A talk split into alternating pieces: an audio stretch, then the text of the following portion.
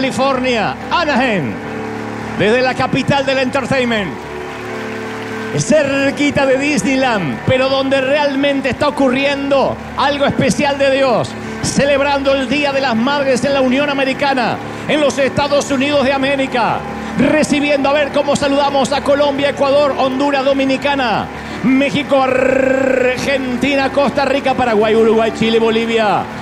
Todo República Dominicana, los que me olvido. Puerto Rico, que hace poco estuve, recibimos con un caluroso aplauso a esa iglesia maravillosa del resto del mundo.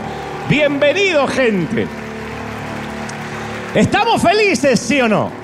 Bienvenido, buenos días, buenas tardes, buenas noches. Ahora estoy saludando a la gente que se suma a lo que está ocurriendo aquí en, en River Arena, donde hoy gran parte del mundo celebra el Día de las Madres y a las que se acaban de conectar, Dios las bendiga mucho, Dios las ampare, las guarde. Los que servimos al Señor somos el resultado de mamis que oraron, de mamis que doblaron las rodillas, que hacen ese trabajo enorme de, de, de que ese retoño no se pierda, de que el fruto que cae cerca del árbol crezca, se haga fuerte. Así que a todas las mamás no se celebran muchos sitios a la vez. Eh, pero independientemente, El Salvador lo cumplió, celebró esta semana que pasó, Argentina por allá antes de fin de año, no importa. Pero lo cierto es que, como decimos en Navidad, como decimos en, en Thanksgiving, todos los días son para celebrar y todos los días son días de las mamis, pero de igual modo a todas las saludamos especialmente. ¿Estamos listos para lo que Dios nos va a dar? Digan conmigo, estoy listo. ¿Están listos de verdad, sí o no? Muy bien. Vaya controversia con el título de hoy. Hace muchos años, durante, durante 1985, durante 1985 leía en la famosa revista Selecciones el artículo que llamaba, un artículo que se llamaba Una carta en la billetera. Y, y estaba escrito por un periodista, Arnold Fine. El autor, el periodista Arnold, relataba cómo se encontró una billetera en la calle y a partir de ahí empiezan a ocurrir una serie de incidentes encadenados. La billetera solo tenía tres dólares, dentro una vieja carta ajada que parecía llevar años guardada ahí, y la carta de, de, impecable redacción y de palabras tristes estaba fechada 60 años atrás, de cuando Arnold encuentra la billetera.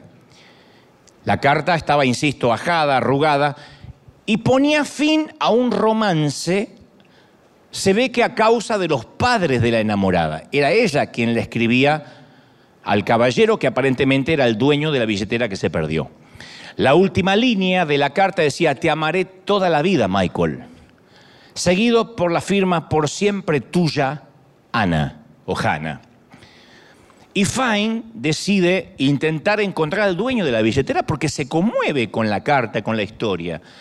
Y a partir de la dirección de Ana, que está allí en la carta, todavía legible en el papel, pudo ubicar un número de teléfono. Sin embargo, cuando llamó se desilusionó porque le dijeron que Ana y su familia ya se habían mudado hacía muchos años. No obstante, la persona en el otro lado de la línea conocía el nombre del hogar de ancianos donde ahora supuestamente vivía Ana. Entonces, tan pronto como pudo, decide visitarla para hablarle. El hombre que encontró la billetera. El director lo recibe en la entrada, el director del hogar de ancianos, y le dice que ella está mirando televisión en el tercer piso. Así que lo acompañan hasta ahí y los dejan solos. Y Fine se presentó y la mujer, se, muy amable, le agradeció que la fuera a visitar y él le explica que la visita no es casual, que había encontrado la carta, una carta perdida en una billetera, o mejor dicho, una carta dentro de una billetera perdida en la calle. Se la mostró y le preguntó si había sido escrita por ella. Sí, dice la anciana. Yo le envié esta carta a Michael Michael cuando tenía 16 años. Por mi edad, en ese entonces mi madre nos prohibió volver a vernos. Él era muy elegante, dijo ella, ¿sabes? Se parecía a John Connery. Y Fine pudo notar que los ojitos de la anciana todavía brillaban cuando recordaba a Michael. Ella le contó que por razones de la vida, por no existir las redes sociales, nunca más se volvieron a encontrar. Se llamaba, dice, Michael Goldstein. Dudo que aún esté vivo, pero nunca me casé, dijo la anciana, porque yo no he podido olvidarlo nunca. Y luego, secándose discretamente una lágrima, agregó, yo temía, tenía temor que si me casaba con alguien más de manera inconsciente, lo iba a estar comparando todo el tiempo con Michael. Así que decidí quedarme sola. Fine le agradeció el tiempo que le dedicó, la señora se marchó y mientras que está saliendo del edificio el caballero, un guardia que estaba en la entrada le pregunta cómo le había ido con la visita. Entonces él le refiere la historia y le dice, bueno, por lo menos conseguí que me dijera el apellido del hombre, del enamorado. Se llama Michael o se llamaba Michael Goldstein. Goldstein, dice el guardia. Hay un tal Mike Goldstein que vive en el octavo piso de este mismo edificio. Entonces Fine se regresó. No, es una historia inventada, es una historia verídica, insisto, que salió en su momento en una edición de septiembre de 1985 en, en selecciones. Entonces se vuelve para subir al octavo piso, donde pregunta por Michael Goldstein. Entonces le presentan al caballero, ya anciano obviamente, le dice, ¿usted perdió su billetera? Sí, dice el anciano. La extravié el otro día cuando salí a caminar. Y el anciano estaba encantado de, de haberla recuperado. Y Fine le dijo, me tomé la libertad de leer la carta que guardaba en su billetera. El anciano dice, ¿la leyó? Bueno, es que tenía que tratar de ubicar al dueño. Y esto me llevó a encontrar, creo, dónde está Ana. Y Michael quedó pálido. Dice, ¿usted sabe dónde está ella? Dice, ¿sabe una cosa? Cuando, cuando yo recibí la carta, dice el hombre, mi vida se terminó para siempre. Nunca me casé, nunca pude amar a nadie más. Acompáñeme, dice Fine, y lo condujo al elevador del mismo edificio para bajar al tercer piso donde funcionaba el hogar de ancianos. Ana, susurró Fine y señala a Michael, mira quién te traje hoy. ¿Conoce usted este sujeto? Ella se ajusta a los anteojos así y mira al hombre para, para ubicarlo en los archivos de su memoria. Y luego con la voz quebrada por la emoción, Michael le dice, Hannah, soy Michael. Entonces se abrazaron hasta que las piernas le flaquearon a los dos. Se sentaron y entre lágrimas llenaron los vacíos de una larga historia de separación. Y Fine y el director del hogar, no queriendo entrometerse en ese momento tan sagrado, se retiraron para que ellos pudieran disfrutar su reencuentro. A las tres semanas, Arnold Fine recibe una invitación para asistir a la boda de Hannah, de 76 años, y Michael de 78. y Fine concluye esta historia con las siguientes palabras. Dice, qué buena es la providencia de Dios, dice el periodista. Así termina la, nota de selecciones y con la fotografía, obviamente, de, esta hermosa pareja. Qué buena es la providencia divina. Eh, qué buenos son esas, esas historias que teje Dios. Esa conmovedora, esta historia, esta conmovedora historia, a mí me hace pensar que hay gente que está destinada a algo y que ese destino no se puede alterar. A mí me emociona mucho la manera en que Dios a veces teje sus hilos, pero no podemos ignorar que para que esta historia concluyera de esta forma, con este final feliz, participaron tres voluntades. Un hombre que amó tanto y no se casó porque no hubiese podido amar a otra mujer de la misma manera. Una mujer que fue fiel a su primer amor aunque no era más que un adolescente, pero decide obedecer a sus padres y eso significa de que no lo vuelve a ver. Y por último, alguien que no tenía por qué involucrarse. El que escribe el artículo, el periodista o el autor que, que se propone devolver la billetera porque pensó que una carta guardada durante seis décadas, 60 años, merecía reencontrarse con su dueño. Si las tres voluntades no hubiesen coincidido, no hubiese ocurrido esto. Y siguiendo esta línea de pensamiento de alguien que no tiene por qué involucrarse, pero genera una historia de amor, me lleva a pensar en el papel de Ruth de las Escrituras. Cuando uno va al libro de Ruth es una historia de amor perfecto, de amor desinteresado. No hay una historia de amor más auténtica, más diáfana que la de Ruth. Supera cualquier otra, al menos en materia bíblica. No es un cuento épico, es más bien un relato corto. Ustedes lo pueden leer si tienen tiempo. El libro de Ruth es muy legible, muy rápido, porque toda la historia está contenida en apenas 85 versículos. Pero es un cuento perfecto. Digo cuento tomándome una licencia de autor. Es una historia verídica, pero si fuese un cuento, es perfecto.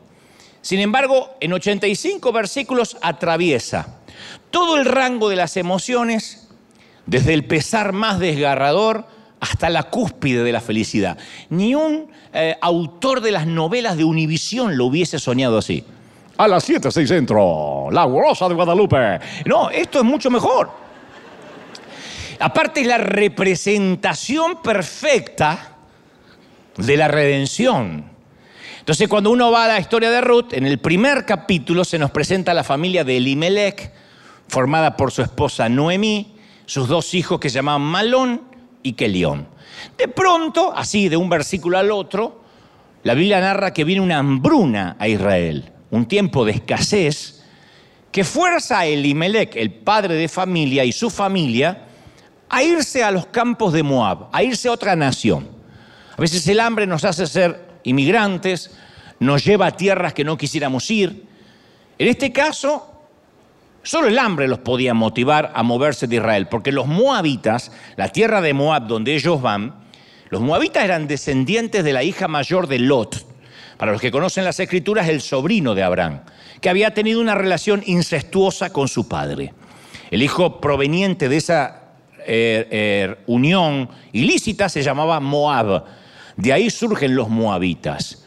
O sea que los ancestros de Israel y los, de Moabita, los ancestros tenían una relación cercana, pero aún así los moabitas y los israelitas por alguna razón se despreciaban entre sí. Moab, para que tengas una idea, era la misma nación que alguna vez un rey llamado Balak le paga al mercenario Balaán para que profetizara contra Israel. Balaán siempre estaba eh, hostil para con Israel e Israel para con, con, Moab. Entonces cada vez que Balán iba, dije, Moab con Israel, Israel con Moab. Entonces estaban como hostiles, no se llevaban bien. Y además el culto moabita estaba lleno de imágenes eróticas, conductas obscenas, por la idolatría abominable que tenía Moab. Te doy este panorama para que digas, wow, había hambre en Israel para que se vayan ahí, ¿no? No es una tierra maravillosa para mudarse. Entonces el hecho de que el Imelec llevara a su familia a Moab, nos da una idea de la gravedad de la situación, de la hambruna que había, que dijeron, nos vamos a una tierra pagana, aunque sea, pero por lo menos vamos a comer. Y allí en Moab las cosas no mejoran. La tragedia de golpe hace añicos a toda la familia. Primero muere el jefe de la familia, Elimelech, dejando a su viuda Noemí, con la responsabilidad de criar dos hijos en una tierra extranjera. Afortunadamente, Malón y Kelión ya eran grandes, aparentemente, y se casaron pronto. Por desgracia, escogieron esposas de ahí, moabitas. Los israelitas tenían expresamente prohibido casarse con mujeres paganas por miedo a que se volcaran los dioses paganos de sus mujeres. Y estas mujeres paganas, que no eran del pueblo de Dios, una se llamaba Orfa, que quiere decir terca, de paso te lo regalo si vas a tener una hija algún día, decirle, para no decirle cabeza dura, orfa, y no sabe que le está diciendo cabezona. Y la otra, Ruth, que significa amistad o amiga. Ruth se casó con Malón, que aparentemente es el hijo mayor, era el hijo mayor, y Orfa se casó con Kelión, que era el hermano menor. Y Noemí y sus hijos vivieron por lo menos una década allí en, Moab. Y las cosas siguen empeorando. Todo eso están los primeros versículos del libro que lleva el nombre de Ruth. Tanto Malón como Kelión, los dos hijos de Noemí, mueren repentinamente, dejando a las tres mujeres a merced de ellas mismas. La suegra con las dos nueras. Y en esa cultura era una situación casi imposible para sobrevivir. Tres viudas, sin ningún hijo, ni parientes, cercanos que la sostengan en tiempo de hambre, no podían tener expectativas de sobrevivir mucho tiempo.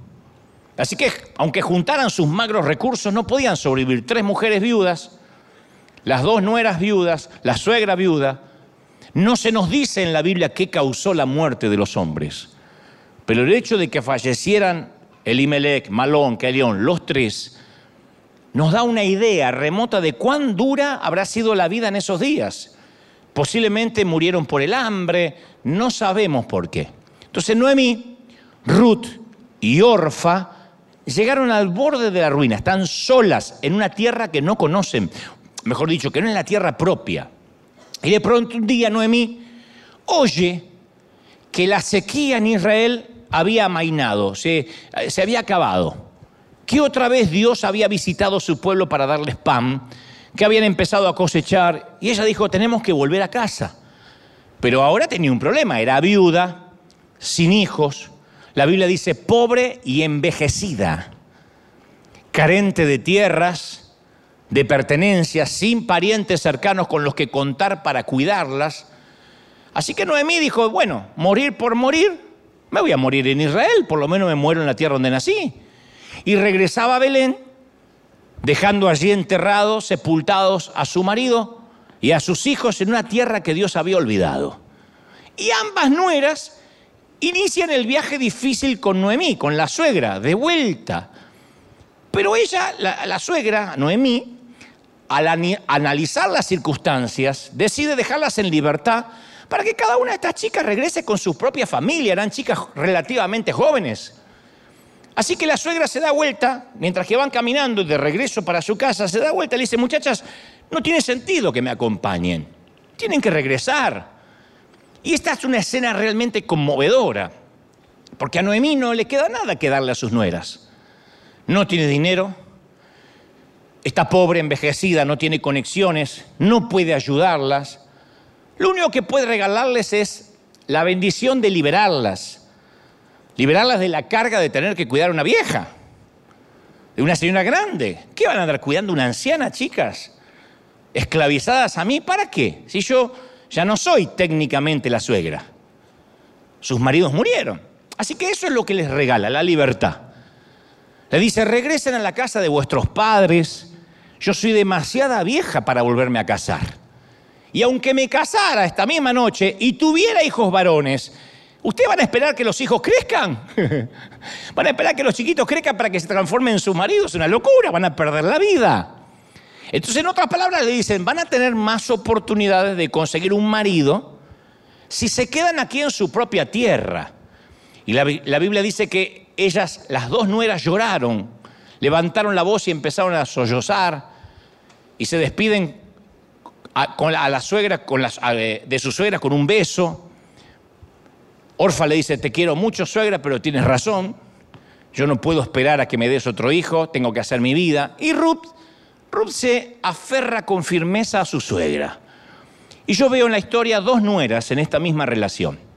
Las dos lloran, las dos se conmueven. Ruth se queda con su suegra. Orfa regresa a su casa. Nunca más volveremos a saber de, Orfa. Si algunos dicen, no, puso un programa de televisión, esa es Oprah. Esta no es, esta es Orfa. Nunca más. Nunca más. No, porque uno dice, no, y escribió el libro y tuvo éxito. Esa es otra. Orfa nunca más sabemos de ella. No hay un libro en la Biblia que se llame Orfa, no hay un solo episodio que le dediquen un solo versículo dedicado a esta mujer moabita y pagana. Pero Ruth se queda con Noemí. Y Noemí intenta persuadirla otra vez a Ruth. Le dice, mira, tu cuñada se vuelve a su pueblo y a sus dioses. No seas sonsa, mami, vuélvete con ellas. Bueno, eso de no seas sonsa tal vez lo agregué, pero no seas, no seas mensa. Noemí sentía que no era el mejor panorama que Ruth atara su vida, insisto, a una anciana, a una mujer vieja. Cuatro veces le dice Noemí, la suegra, a su ex nuera, Ruth, vuélvete, hija vuélvete, forma una familia, búscate un buen hombre. Y Ruth no acepta. Y de esta muchachita viuda, indigente, pagana, moabita, proviene una de las declaraciones de mayor devoción de toda la literatura bíblica. Yo me, atrevería a pensar de toda la literatura universal. Aparece en Ruth 1.16, la declaración de amor más extraordinaria. Le dice Ruth a Noemí, no me pidas que te deje y que regrese a mi pueblo. Se lo está diciendo a su ex suegra. A donde tú vayas, yo iré. Donde quiera que tú vivas, ahí yo voy a vivir.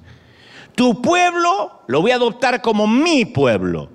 Tu Dios va a ser mi Dios a partir de ahora. Donde tú mueras, yo estoy dispuesta a morir ahí y ahí me van a enterrar. Que el Señor me castigue severamente si permito que algo nos separe, aparte obviamente de la muerte. Una devoción increíble, casi sin precedente. No hay otra declaración así en todas las escrituras. Hasta los pastores soñamos con ese tipo de lealtad. Que alguien diga, donde tú te mueras yo me voy a morir, tu Dios será mi Dios, a donde tú vayas yo voy a ir. Es una declaración maravillosa. Dos personajes, dos nueras, Orfa y Ruth. Orfa, ¿qué hace? Lo que es prudente. No la podemos demonizar a Orfa. Hace lo que es conveniente, lo esperado, lo racional. Tiene que formar su vida, pobre chica. Por eso la Biblia no la critica en absoluto. No dice, y la torpe de Orfa, la cabezona. No, se volvió. Al cabo es lo que le está pidiendo su ex suegra. Ella hace lo que cualquier persona razonable haría, hacer su vida. Y toma, señores, una decisión razonable. Vive una vida sensata, sin sobresaltos. No sabemos qué pasó con ella. Habría que tener un spin-off, una suerte de, de historia lateral a la principal para saber qué pasó con Orfa, pero sabemos de Ruth, la otra nuera, que hace lo que haría una persona poco racional, que no tiene los patitos en fila. Debe haber gente acá que no tiene los patitos en fila y por eso se sonrieron por lo bajo. Decimos en mi país que le falta un jugador en la cancha, ¿no? Que juega con 10. Algunos juegan con 9 y así les va. Pero decide vivir una vida irracional, Ruth. Y Dios no le pidió que hiciera esto, no le dijo, quédate con tu suegra. Fue ella quien lo eligió. Y a partir de esa elección, quiero que ahora me presten muchísima atención, quizás más que antes, a partir de esa decisión le van a empezar a suceder cosas sorprendentes, pero ella no lo sabe cuando toma la decisión. Ella apuesta todo lo que tiene exclusivamente por amor. Por eso yo la llamé como subtítulo a la historia El amor después del amor que por cierto es una canción de un famoso rockero argentino, Fito Páez. Pero el amor después del amor es que ella no tendría que amar, no tiene la obligación de amar a su ex suegra, porque ella no tiene obligación para con ella, porque el hijo de su suegra se murió. Algunos no soportan a la suegra con el hijo vivo, te imaginas con el hijo muerto. Algunos dicen, la tengo que fumar a mi suegra, no me queda otra, porque si no se me arma con el hijo. El hijo se murió, alguna no la, no la llaman nunca más. De hecho, Noemí es lo que se llama, en el español, una madre política. Un amigo me dijo una vez, fíjate qué mala que será la política, que cuando la unes con la palabra madre se transforma en suegra.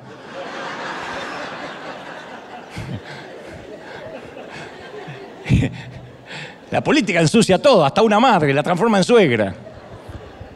Y además Ruth decide ser, lo cual no es un tema menor, una inmigrante indocumentada, ilegal en Israel.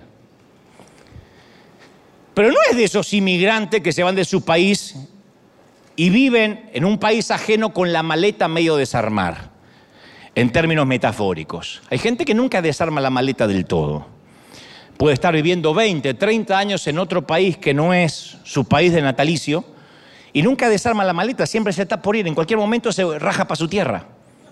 Yo he conocido a muchos, no, justo en este servicio no vienen, vienen al otro, pero que, que viven en este país, por ejemplo, y viven añorando la tierra que dejaron, lo cual no está mal, la nostalgia está muy buena.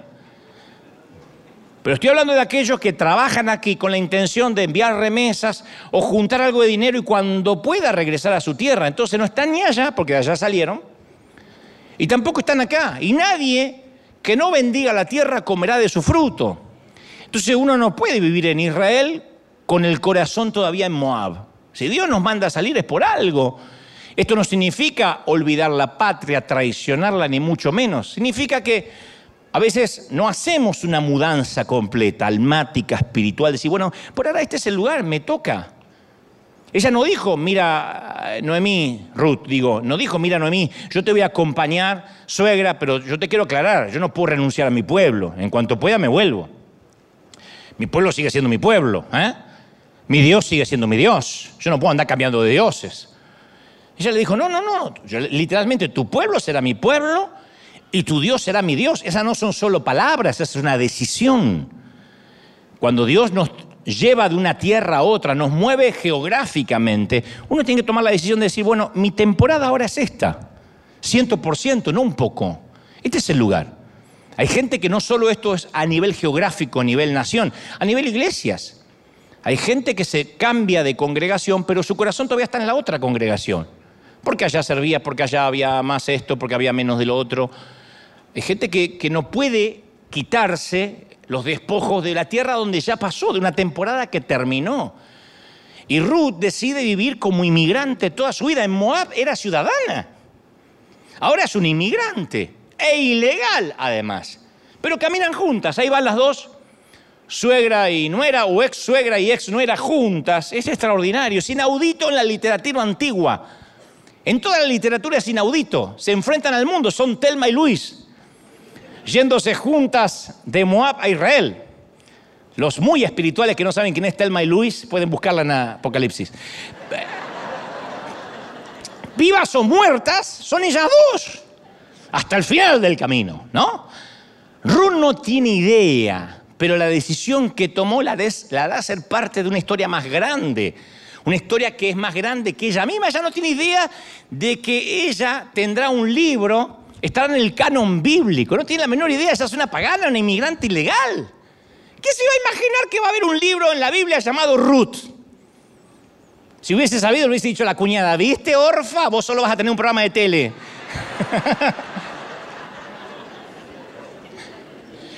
Su nombre va a ser recordado por miles de años. Ahora, insisto, ella no elige irse con Noemi por ninguno de esos motivos. Su motivación es el amor, nada más. Ella escogió la oportunidad de amar.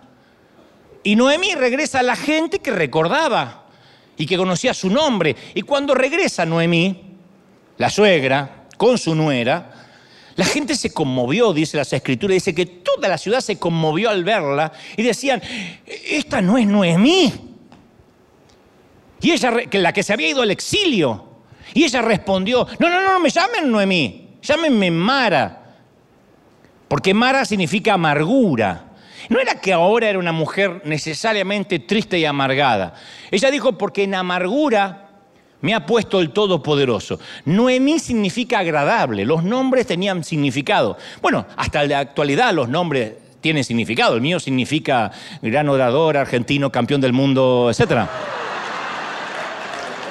No sé qué significará el tuyo. Perdón por tener gran significado, perdón. Agradable se llamaba Noemí, pero ahora dice, no, llámeme amargura.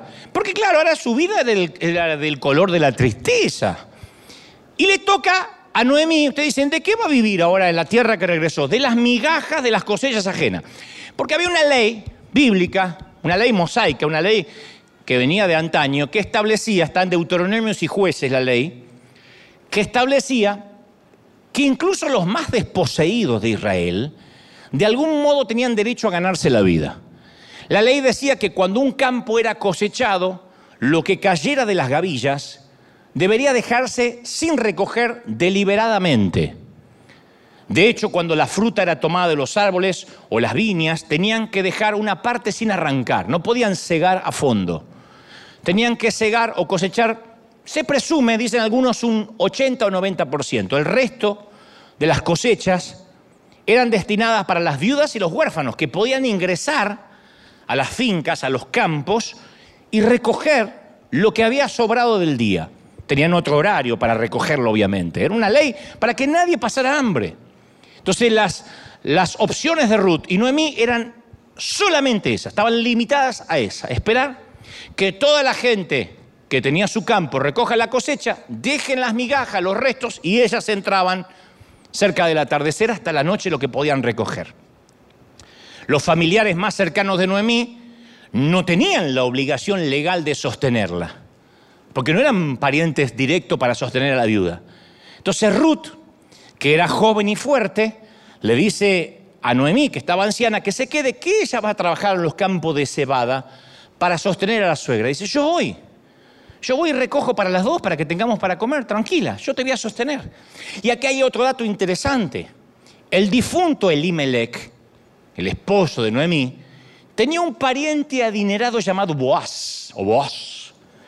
Era un terrateniente con muchas propiedades e influencia. La Biblia dice que era un pariente de su marido, muerto, ¿no? No especifica la relación, capaz que era un primo, no sé. Y resulta que Ruth, la nuera, para que no se pierdan, fue a recoger las migajas de la cosecha para su suegra o su ex suegra a uno de los campos de este terrateniente, de este magnate llamado Vos. Vos estaba ahí, yo me lo imagino gordo, con la panza así para afuera, panza cervecera. Digo, porque tiene mucha plata y toma cerveza. La ve de casualidad y dice, ¿y esta chica quién es? Y le cuentan, dice, bueno, es una moabita y está haciendo esto por su ex suegra. No, y se conmueve el hombre. ¿De verdad? ¿Y qué obligación tiene de hacer esto? Yo por mi suegra no le alcanzo el plato en la mesa, dice él. ¿Y, y esta viene a cosechar las migajas por la tarde para su ex suegra? Y se conmovió. Parece que la ve de casualidad. La Biblia dice que nada es de casual, nada es casual. Para los hijos de Dios no existe la suerte, no existe el destino. Por eso nadie aquí juega a juegos de azar.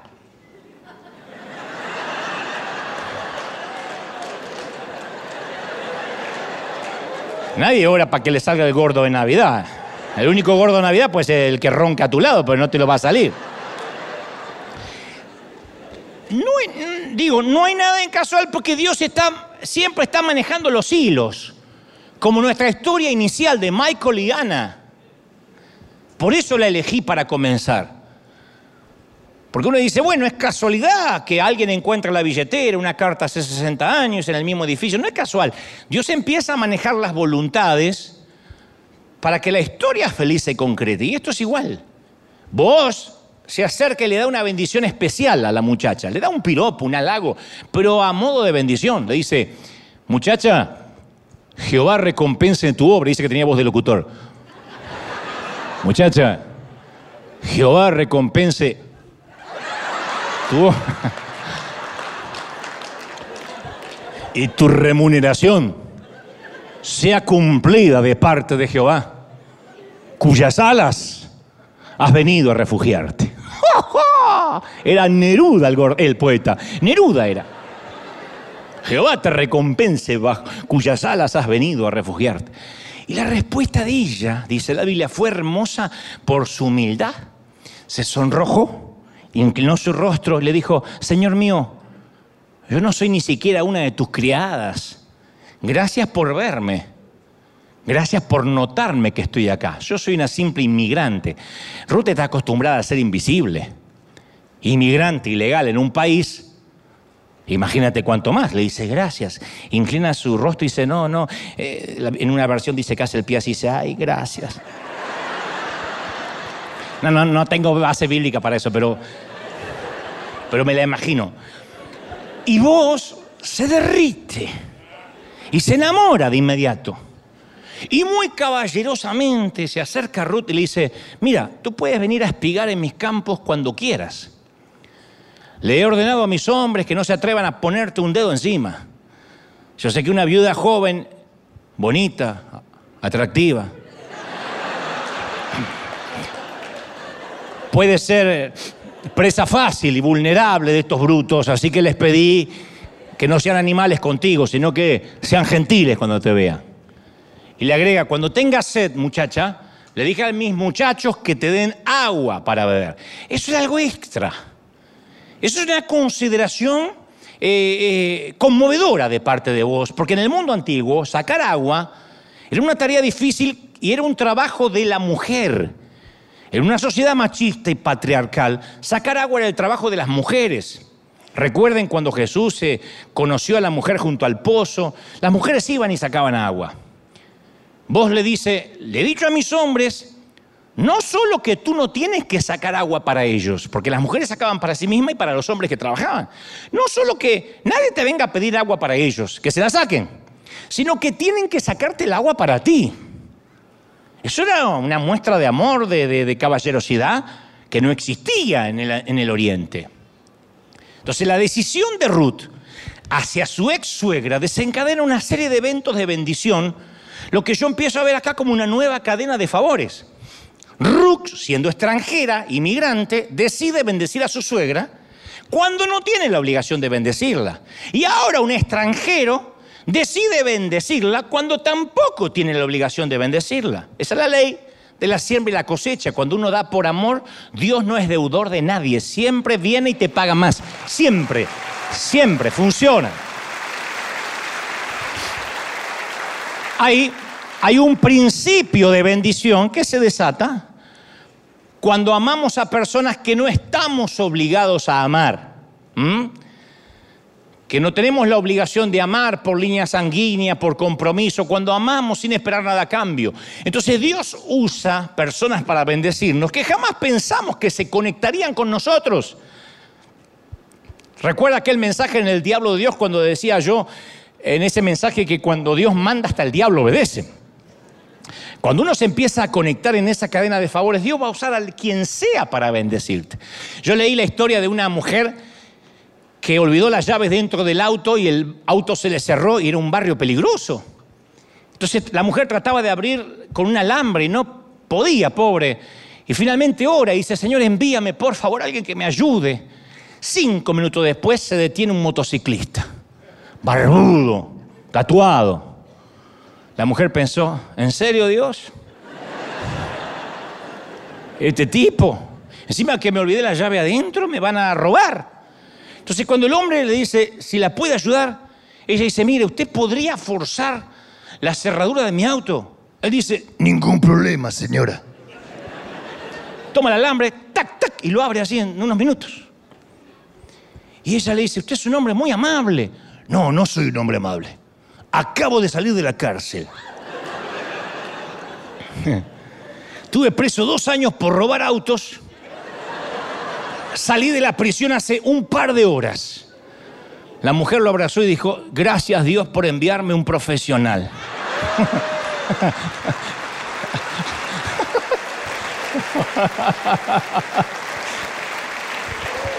Cuando Dios manda, hasta el diablo obedece, ¿no? Entonces, quiero que sepas esto, cuando Dios quiere bendecirnos, va a usar a quien tenga que usar para abrirnos cualquier puerta cerrada. La puerta que se te trabe no tiene que usar un gancho, una percha, no, no, va a venir alguien profesional. Siempre hay alguien que te abre la puerta. Y por otra parte, otro tema que no es menor, el amar, como hizo Ruth, cuando no tenemos la obligación de hacerlo, desata el principio de Ruth, lo que yo llamo el principio de Ruth. Alguien más te compartirá de su cosecha. En este caso le agregaría y te dará agua. Alguien más compartirá de su cosecha.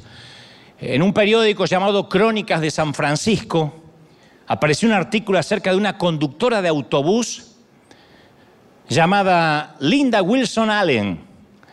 Ella ama a las personas desconocidas que se suben a su autobús como pasajeros. Y ella dice, dice la historia que, porque salió en el periódico, que ella conoce a los viajeros frecuentes, a los que viajan siempre, se aprende sus nombres, por ejemplo, una mujer de 80 años tenía unas pesadas bolsas de supermercado y estaba luchando con las bolsas. Linda, la conductora de, un autobús de línea, sale de su asiento, baja del autobús y le ayuda a subir las bolsas de compras de la anciana. Y desde ese día la anciana deja pasar en las, paradas de autobuses los demás para poder tomar el autobús de Linda. Linda ve una mujer que se llama Tania en la parada de autobús cuando faltaban pocos días para Día de Acción de Gracias, la ve perdida, extranjera, en un día muy frío. Y entonces le dice a Tania, para el autobús, dice, si estás sola aquí y no conoces a nadie, quiero que vengas a mi casa a pasar acción de gracias conmigo y con los niños. Y ahora son íntimas amigas. Entonces el periodista escribió el artículo, porque viaja todos los días el periodista en el autobús de Linda.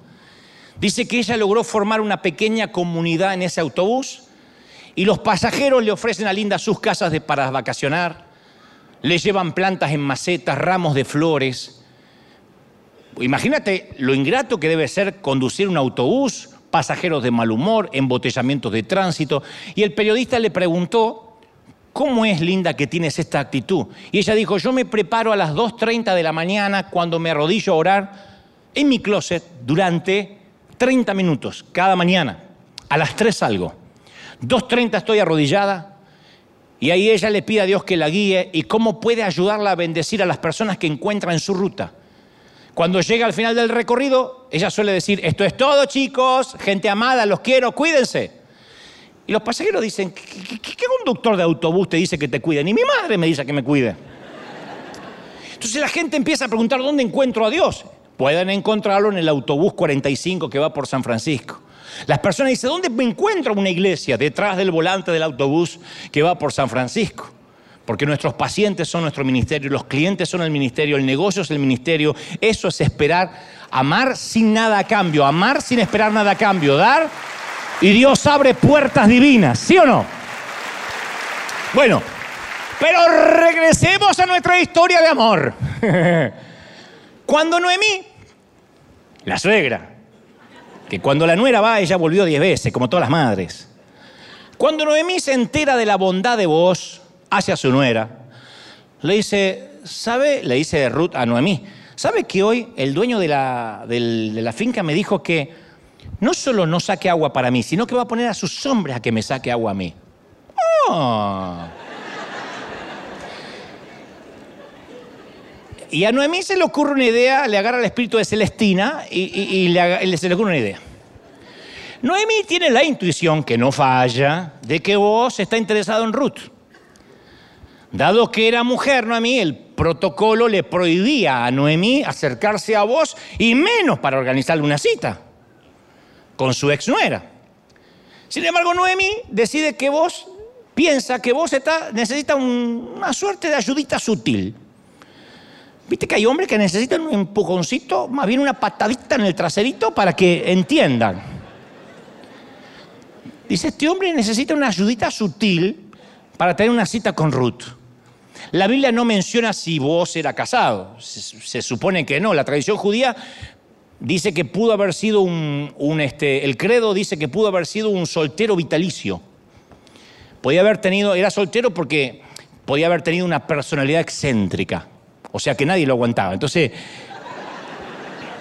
estaba esperando un buen arreglo matrimonial que nunca llegó. De, de, paso te regalo esta frase, no eres solterón, eres excéntrico.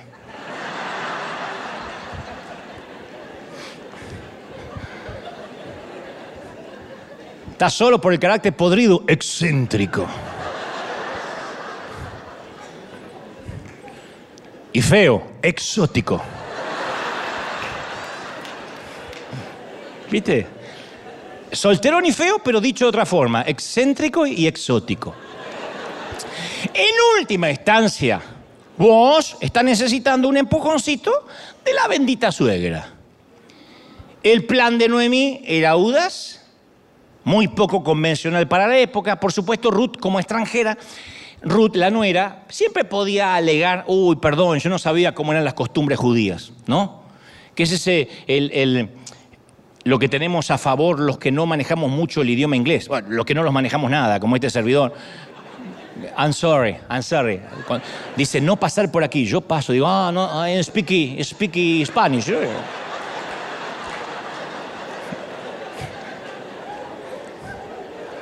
Embarco primero en los aviones. Oh, I'm sorry, no entiendo. Por ahí no, señor. Spanish. Siempre uno tiene privilegios que te da la ignorancia. No es una virtud la ignorancia, pero te da algunos privilegios. Ella podía alegar, bueno, yo no sé las costumbres, pero aún así, si alguien judío, si alguien judío habría sabido el plan que está ideando Noemi, los guardianes del decoro y la doctrina la habrían liquidado. Así que ella dice, vamos a hacerlo entre nosotras, le dice a la nuera. Por supuesto, no involucraba ninguna indecencia, ¿eh? El plan. Noemí nunca le hubiera pedido nada a Ruth que comprometiera su virtud o que le hiciera renunciar a su modestia. No le estaba pidiendo nada indecente. Pero lo que le aconsejó a Ruth fue escandalosamente adelantado para la época. Hoy sería algo normal, para la época no. El plan de Noemí en esencia es que Ruth le proponga matrimonio a vos. Hoy es casi normal. Me parece que quiere algo conmigo, dice él. Pero en este tiempo no. Claro, Noemí dice, si vamos a esperar a que este solterón se dé cuenta, este está fuera de mercado hace años, no tiene la menor idea. Nos vamos a morir de angustia las dos.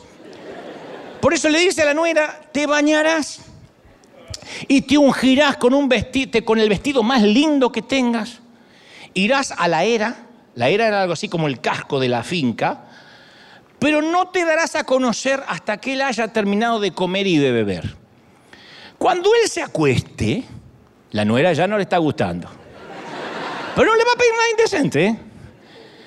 Vas a notar el lugar donde él se acuesta, que no tenía que meterse en una habitación. Cuando estaban recogiendo la cosecha, dormían en los graneros al aire libre, por el calor, pero en una manta, en un sitio. Entonces dice, tú vas a ver a dónde él se acuesta, y tú irás y descubrirás sus pies y te acostarás ahí. Esto está en Ruth 3.3 para los que dicen, qué locura, este pastor está cada más loco. Está en la Biblia.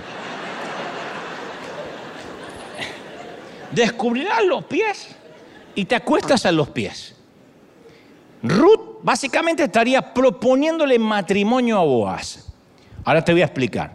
Dice la escritura, descendió pues a la era, donde estaban ahí comiendo los hombres, hizo todo lo que su suegra le había mandado. Esa frase me mata. Una frase de antología. A veces para ser bendecido tienes que hacer todo lo que tu bendita suegra te mande. Increíble. Si no estaría acá, no lo creería. Hizo todo lo que su suegra le había mandado hacer.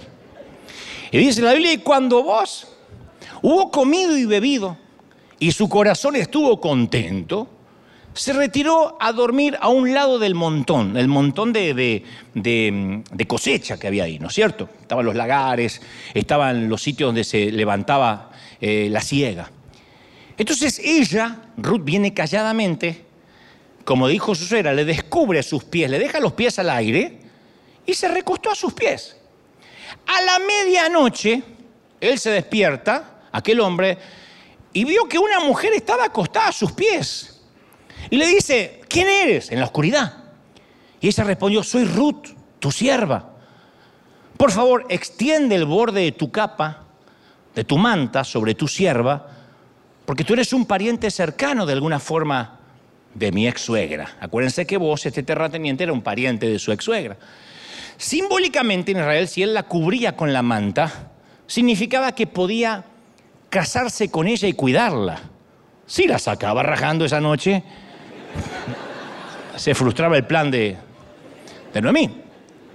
Y él le dice, bendita seas tú de Jehová, hija mía. Has hecho esta bondad que estás haciendo, postrera, es mejor que la primera. Yo pensé que levantar la cosecha para tu ex suegra, ya eso te hacía una gran mujer, pero esto no estás yendo en busca de, un joven pobre o rico.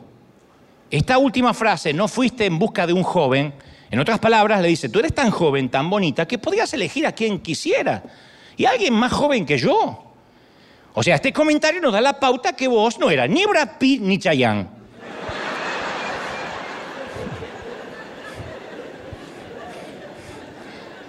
Ni tampoco un muchachito que recién se le fue el acné. Era un veterano solitario con mucho dinero, ¿no?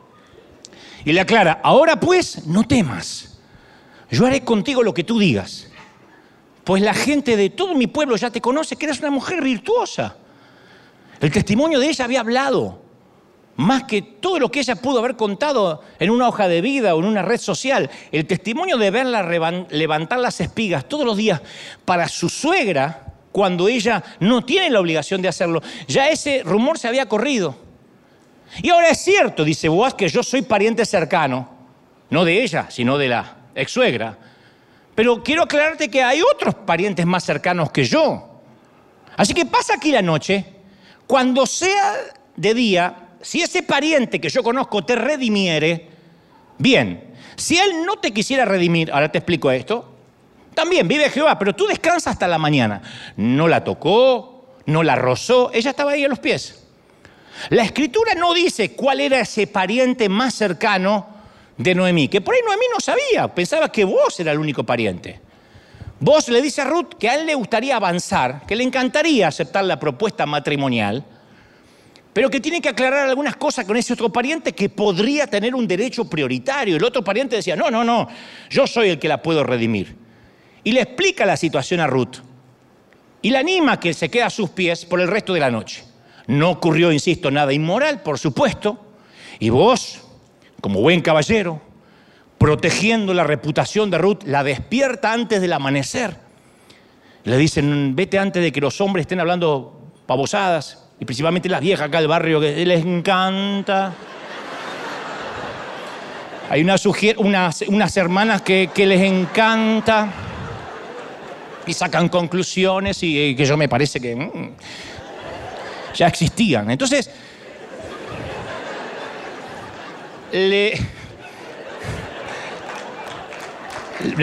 No, no era nada, no se enojen. Había algunas del coro también, del coro de Israel.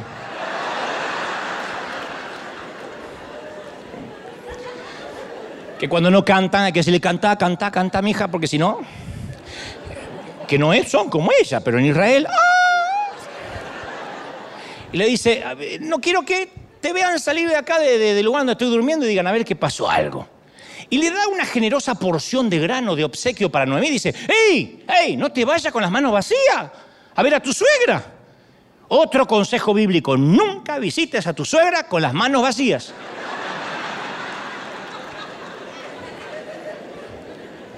Yo escuché una suegra que invita a su yerno y a su hija a una reunión a su cumpleaños y le dice, ustedes nunca me vienen a visitar, así que les voy a dar la, nueva dirección.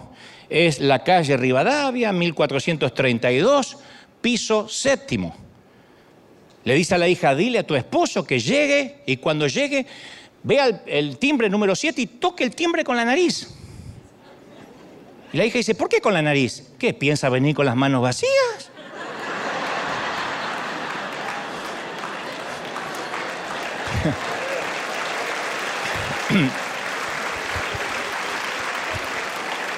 Te regalo la indirecta también, ¿eh? Para el yerno.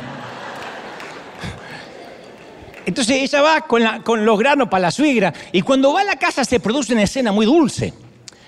Dice que cuando Ruth vuelve a ver a su suegra, Noemí le pregunta, ¿qué sucedió, hija mía? Y Ruth, dice la Biblia, le contó a Noemí todo. Esta última palabra, todo me hace preguntarme cómo siguió la conversación. Porque los hombres podemos ser muy amigos, pero no nos contamos todo. Es raro que los hombres se cuenten, che, ¿cómo te resultó la pomada hemorroidal? Porque a mí... ¿Qué marca de calzón es más cómoda? Porque yo no sé si la que tengo, los hombres no hablamos de eso. Tu marido puede estar 14 horas hablando con su amigo y le pregunta, ¿de qué hablaron? De nada. Pero le preguntaste sobre su esposa y sus hijos. No hablamos de eso. Aparte creo que se divorció este mes. Y no le preguntaste cómo se siente con el divorcio. Es que no salió el tema. Pero no, no es el mismo amigo que hace poco le salió un cáncer. Ese, ese. ¿Y cómo lo está procesando el cáncer? No, no, no, no me gusta meterme en sus cosas, de eso tampoco hablamos. La mujer dice, ¿de qué cuerno habló 14 horas? Las mujeres en media hora se saben grupo sanguíneo, materia fecal, calzones, que sostenusa, todo. Y este es el caso de Noemí Ruth. Ella le dice, cuéntame todo. ¿Qué ropa te pusiste? ¿Qué ropa tenía él? ¿Y qué le dijiste? ¿Te besó? ¿Besa bien? No, no, no me besó. ¿Color de pijama? ¿Huele rico? ¿Ronca cuando duerme? Todo quería saber. Es un hermoso momento, una historia hermosa. El hecho de que Ruth quisiera que su suegra estuviera al tanto de todo es una pequeña señal del amor que Ruth tenía por Noemí. Porque compartir los detalles es abrir el corazón. Ella le contó todo. Y entonces Noemí le dice a Ruth, ten paciencia ahora hasta saber qué pasa, porque el hombre no va a descansar hasta resolver este asunto hoy. Si quedó enamorado de ti, si quedó prendado, si acepta tu propuesta, hoy lo va a resolver. Tenía razón. Esta es lo que le, voy a contar lo que es la redención en este tiempo. Vos fue a la puerta de la ciudad inmediatamente a encontrarse con el pariente más cercano de Noemí, que no sabemos quién era. Los dos se sientan en presencia de diez ancianos y negocian el derecho a ser redentor de Ruth. ¿Cuál era la función de ser redentor de Ruth y de Noemí? Involucraba la recompra de la propiedad de Elimelech. Elimelech era el esposo de Ruth, el difunto, el que murió allá en Moab. Había que recomprar la propiedad. Entonces el pariente cercano, no identificado, quiere comprar la propiedad, pero no le interesa casarse ni con Noemí ni con Ruth. Entonces le dice a vos, no, no, no, redime tú, cómpralo tú. Usa mi derecho porque yo no, no quiero redimir. No sé si no se quería casar, por ahí dijo Noemí muy vieja y la otra es muy joven, estaba en la mitad, no tengo la menor idea. O capaz que el tipo era casado. ¿Cómo se sellaba un contrato formal públicamente? Según la costumbre, el pariente se quita la sandalia y se la da a vos, que era una forma de decir, ocupa mi lugar. Y vos, le dice a los ancianos y a todo el pueblo, vosotros sois testigo de que he adquirido todo lo que era de Elimelech, de Noemí, y todo lo que fue de Kelión, que le corresponde por herencia a Kelión y Malión, y Malón. Y que también tomo por mujer a Ruth la Moabita, para restaurar el nombre del difunto sobre su heredad. Más que restaurar, estaba enamoradísimo de la flaca, pero lo quería restaurar igual al difunto para que el nombre del muerto no se borre de entre sus hermanos y de la puerta de su lugar. Vosotros sois testigos hoy. Y ese día acepta casarse con Ruth y acepta comprarle todas las tierras que había perdido Elimelech y Noemí.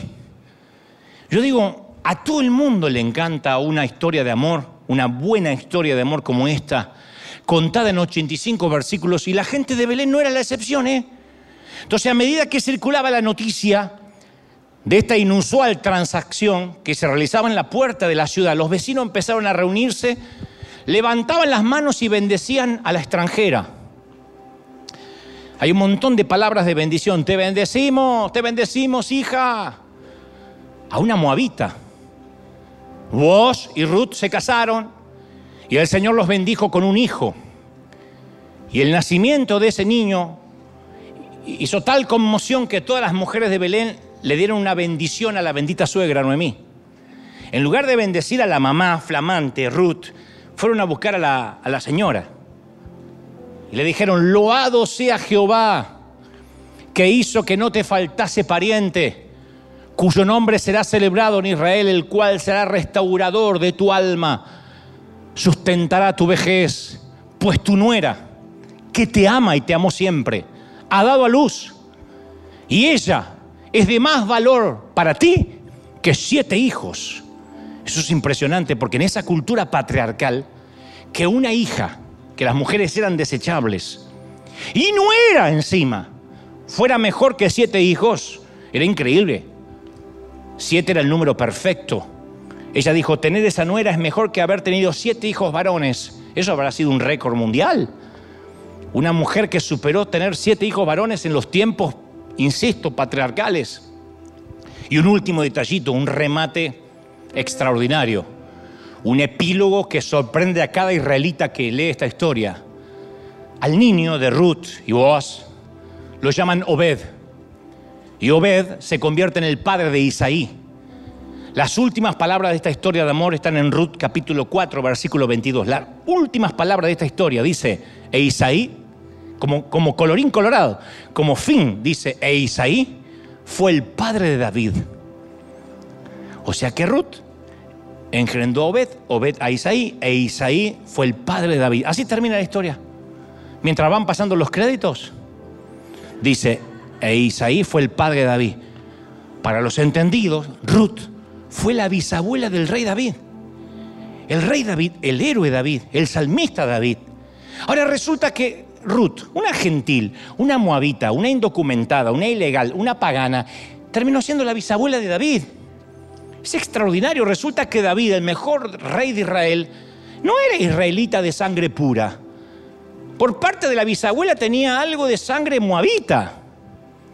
Así es como Ruth, una mujer moabita, aparentemente destinada a la viudez, a la maldición como posiblemente orfa, su lealtad y amor la llevaron lejos de su propia gente, fue traída como inmigrante a Israel y llegó a ser madre en la línea real que daría origen al gran e inolvidable rey y salmista de esa nación.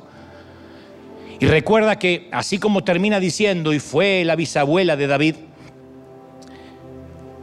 el libro comienza diciendo, en los días que los jueces gobernaban Israel hubo hambruna en la tierra. Así empieza, un drama. Esta historia empezó en días dictatoriales, eh, violentos, llenos de hambre. Nadie lo sabía, pero estos días estaban por terminar. Nadie sabía que un rey estaba por llegar a Israel en tiempos de hambre. Nadie podía haberlo adivinado, pero sucedió que una viuda pagana, moabita, gentil, amó a su suegra como a su propia madre. Hizo algo poco razonable con su vida.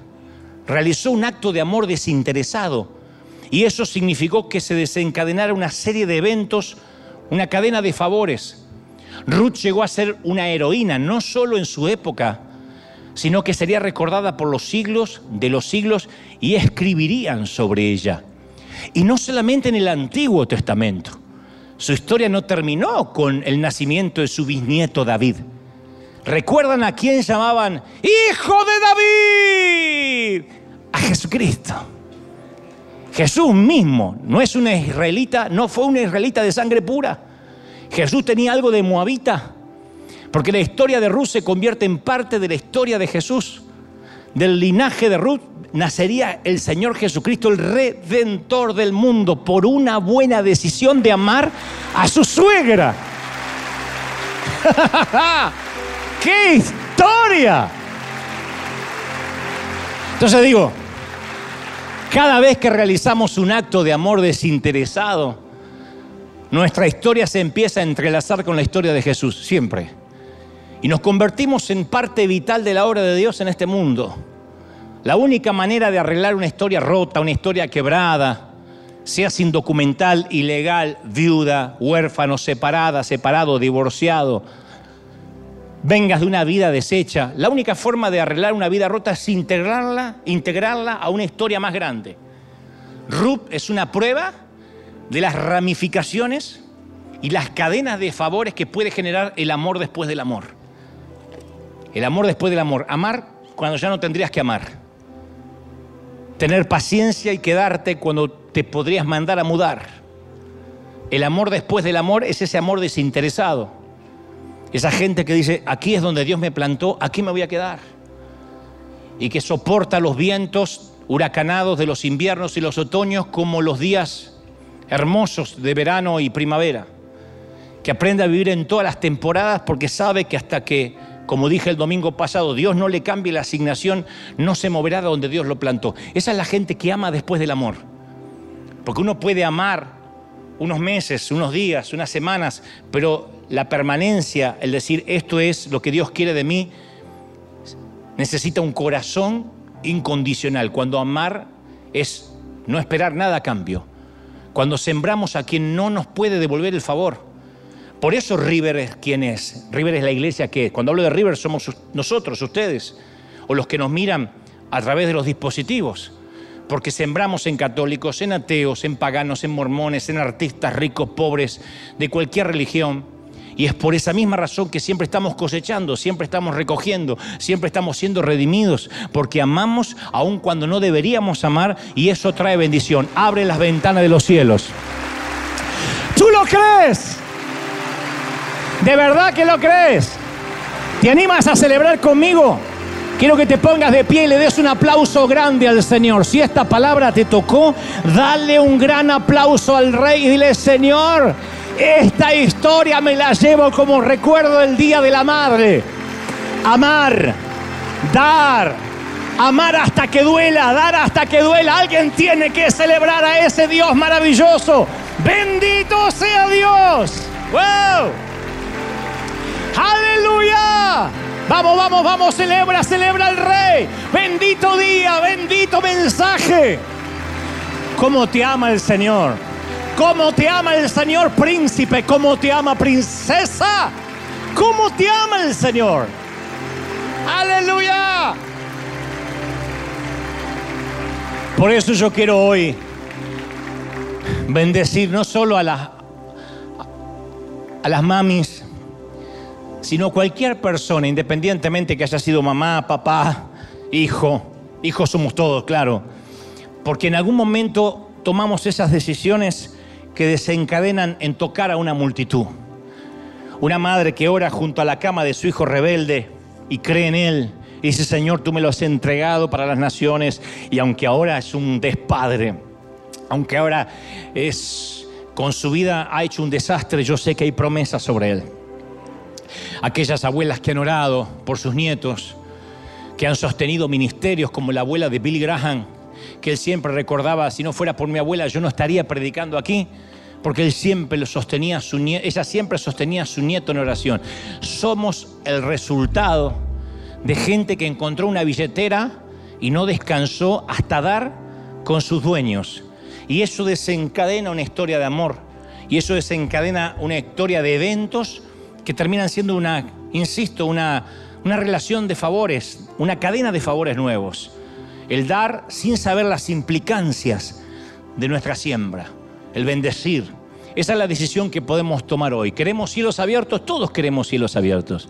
Pero los cielos se abren cuando tomamos esas decisiones de servir a donde Dios te haya puesto, allí en otras partes del mundo donde Dios te haya puesto, en una iglesia pequeña, en una casa, en un hogar disfuncional, eh, en una familia extraña, en, una, en un país que no terminas de amar, en una cultura que no terminas de entender.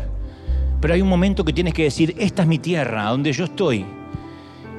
Este es el lugar donde voy a morir a menos que Dios me cambie la asignación. Y cuando tomamos esas decisiones, Dios nos empieza a bendecir, Dios empieza a abrir puertas. Yo recuerdo hace 14, 15 años llegar a la Catedral de Cristal y desde el campus llamar a mi pastor, que le mando un gran saludo, Claudio Freyson. Y dije, pastor, me pueden llegar a contratar en la Catedral de Cristal como pastor hispano. Y me dice, ¿y? Bueno, ¿cómo y? Tengo cámaras para salir al mundo, vamos a salir en Telemundo y puedo predicar el Evangelio. Como todo evangelista yo había visto hasta dónde podíamos llegar con la influencia del mensaje. Y él me dice, mira, la gente va a notar si tú eres un asalariado o realmente los amas. Porque yo le dije en la charla, y si no resulta, en un par de años me voy, pero por lo menos lo quiero intentar. Me dijo, la gente va a notar que en un par de años intentas irte si las cosas no salen bien. Es como un padre de hogar que le dice a sus hijos, si las cosas se ponen feas, me voy. La gente tiene que notar que desarmaste tu maleta, que California, hasta que Dios te diga, va a ser tu tierra, que ahí vas a estar, que vas a estar cada domingo, llueva, truene, estés enfermo, sano, y tu fidelidad va a hacer que la gente sienta que el amor es genuino, que no eres un empleado, que tus motivaciones son correctas. Tu Dios será mi Dios, donde tú vivas yo viviré, donde tú mueras yo moriré. Puede venir un cambio de asignación, sí, pero hasta tanto Dios te cambie la orden, tú amas, tú estás no hay nada mejor para un pastor, gente que dice, cuenta conmigo, pase lo que pase, yo voy a estar aquí. Yo no soy el amigo del campeón, yo soy una persona que obedece los designios divinos. No hay nada mejor que alguien que sabes con el que puedes contar. Vaya, caramba que Noemí la conoció. Ruth le dijo, yo voy a estar contigo, estamos juntas en esto, se supone que estamos juntas. Se supone que si se meten contigo, se meten conmigo también. Y tenemos que, como River, decir exactamente lo mismo. Se meten contigo, se meten conmigo. Se meten conmigo, se meten contigo. Somos un cordón de tres dobleces. Vamos a pelear palmo a palmo las almas al enemigo. Y a partir de ahora vamos a decidir amar. Y ese amor incondicional nos va a abrir las ventanas de los cielos hasta diciembre. ¿Tú lo crees? ¿De verdad que lo crees? No, no, no, no. ¿De verdad que lo crees? ¡Wow! ¡Impresionante! Vamos, celebra, celebra el rey. Impresionante. Dios. Uy, más de tu gloria. Levanta las manos al cielo, vamos a orar. Levanta tu mano al cielo. Hay mucha gente aquí y en otras partes del mundo aceptando a Cristo en su corazón. Nunca habían estado en una iglesia, nunca habían escuchado un mensaje, pero ahora te invito a decir, Señor, entra en mi corazón, cambia mi vida, perdona mis pecados, perdona mis pecados, gracias por la cruz. Y ahora levanta las manos. Y todos, todos, todos, todos, comencemos a adorar al Rey, a darle gracias por las cadenas de favores, por las conexiones divinas Gracias por los que toman decisiones a perpetuidad. Gracias por los que dicen, Señor, tú me has plantado, tú me has puesto, yo me aferro a la bendición. Seré un sabueso de lo que tú me digas. Me aferro a tu palabra, me aferro a tus promesas. Nada ni nadie me moverá de lo que tú quieres que yo haga, Señor. Yo bendigo a este tu pueblo, bendigo a este tu gente. Vamos, oren conmigo los que tengan el bautismo del Espíritu, intercedan como conviene. Todo el mundo abra la boca comience a clamar conmigo, diga, Señor, yo creo que esta es una decisión que tomo hoy. Hoy, hoy, en este día tan especial, en este, en este mes de mayo, decido ante los testigos, ante los ángeles que contemplan este cuadro, tomar la decisión de ser fiel donde tú me has puesto, donde tú me has plantado, desatar historias de amor, desatar historias de misericordia, desatar historias de compasión. Yo lo estoy creyendo, lo estoy declarando Padre, hay bendición de Dios. Se desata tu gloria, se desata tu presencia y redención. Alguien va a redimir tu tierra. Alguien recomprará lo que has perdido, dice el Señor. Si has perdido, eh, si has perdido finanzas, si has perdido relaciones, si has perdido sentimientos, alguien, el Señor dice, yo voy a recomprar tu tierra. Yo te voy a redimir, dice el Señor. Yo redimo tu vida. Yo redimo lo que la hambruna, lo que la oruga, el saltón, el revoltón y la langosta quiso robarte. Lo que trajo hambruna tus cosechas se va. Toda plaga se va y trae a Dios restauración. Restauración a tu tierra, redención.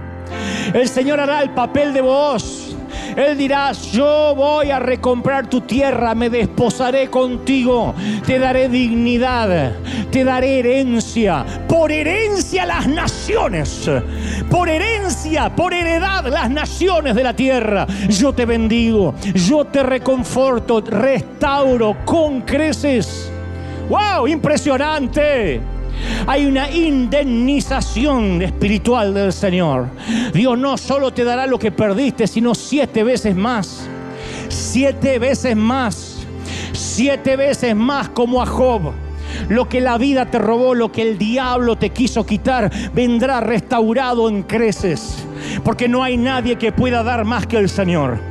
Porque Él no es deudor de nadie. Yo declaro sobre la iglesia, sobre River, sobre los que miran de otras partes del mundo, de otros continentes, un tiempo de restauración, de crecimiento, de cosecha. Viene cosecha grande, viene una cosecha inmensa. Y en este día especial esa cosecha desciende sobre las mamis, sobre los papás, sobre los hijos, las abuelas, ancianos, niños, jóvenes. Reciban ahora esto de parte del Señor. Vamos, mantén tu mano en alto y dile, Señor, estoy recibiendo esto. Estoy recibiendo una unción de una cosecha que me estaba esperando. Prepárate porque esta semana vas a recibir, dice el Señor, lo que el enemigo te quiso robar en creces. Yo voy a darte en poco tiempo lo que por años has perdido y levantarás cosecha y alguien dirá, ni siquiera agua tendrás que buscar para ti, porque yo te voy a sustentar, porque te voy a redimir, porque he visto cuánto has amado porque he visto que amaste en secreto, porque he visto que amaste sin esperar a cambio. Y fuiste fiel y no te fuiste, no te rajaste, no desapareciste. Y Dios bendecirá, hija, Dios bendecirá, hijo, tu fidelidad. Yo lo creo, yo lo declaro, yo lo confieso, declaro bendecidos a todos los que hoy vinieron para que esta palabra sea fruto para que esto sea atado al cuello, escrito en las tablas del corazón. Lo creemos, lo declaramos. En tu nombre decimos amén y amén. Gloria a Jesús. Pueden sentirlo, el rey está en casa. Dale un aplauso al Señor grande, grande, grande, grande, grande. Gente amada, feliz día, mami. A todas, a todas, a todas. Chau, chau, chau, chau. Bendecido hasta el domingo que viene. Coman rico y no demasiado. Chau, chau, chau, chau, chau. Bendecido.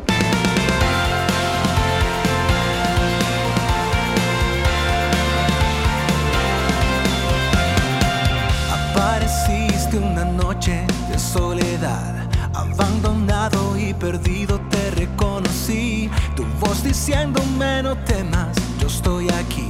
El Padre me envió por ti me curaste las heridas, me sanaste mi Jesús. Todas mis cargas las dejaste allí en la cruz. Algo tan grande no lo puedo comprender.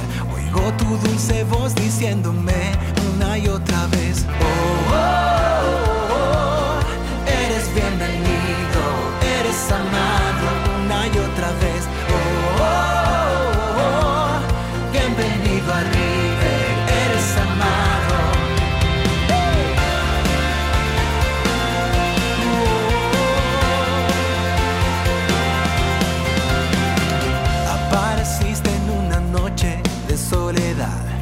abandonado y perdido te reconocí. Tu voz diciéndome no temas, estoy aquí. El Padre me envió por ti y me curaste las heridas, me sanaste, mi Jesús. Todas mis cargas las dejaste allí en la cruz. Algo tan grande no lo puedo comprender. Oigo tu dulce voz diciendo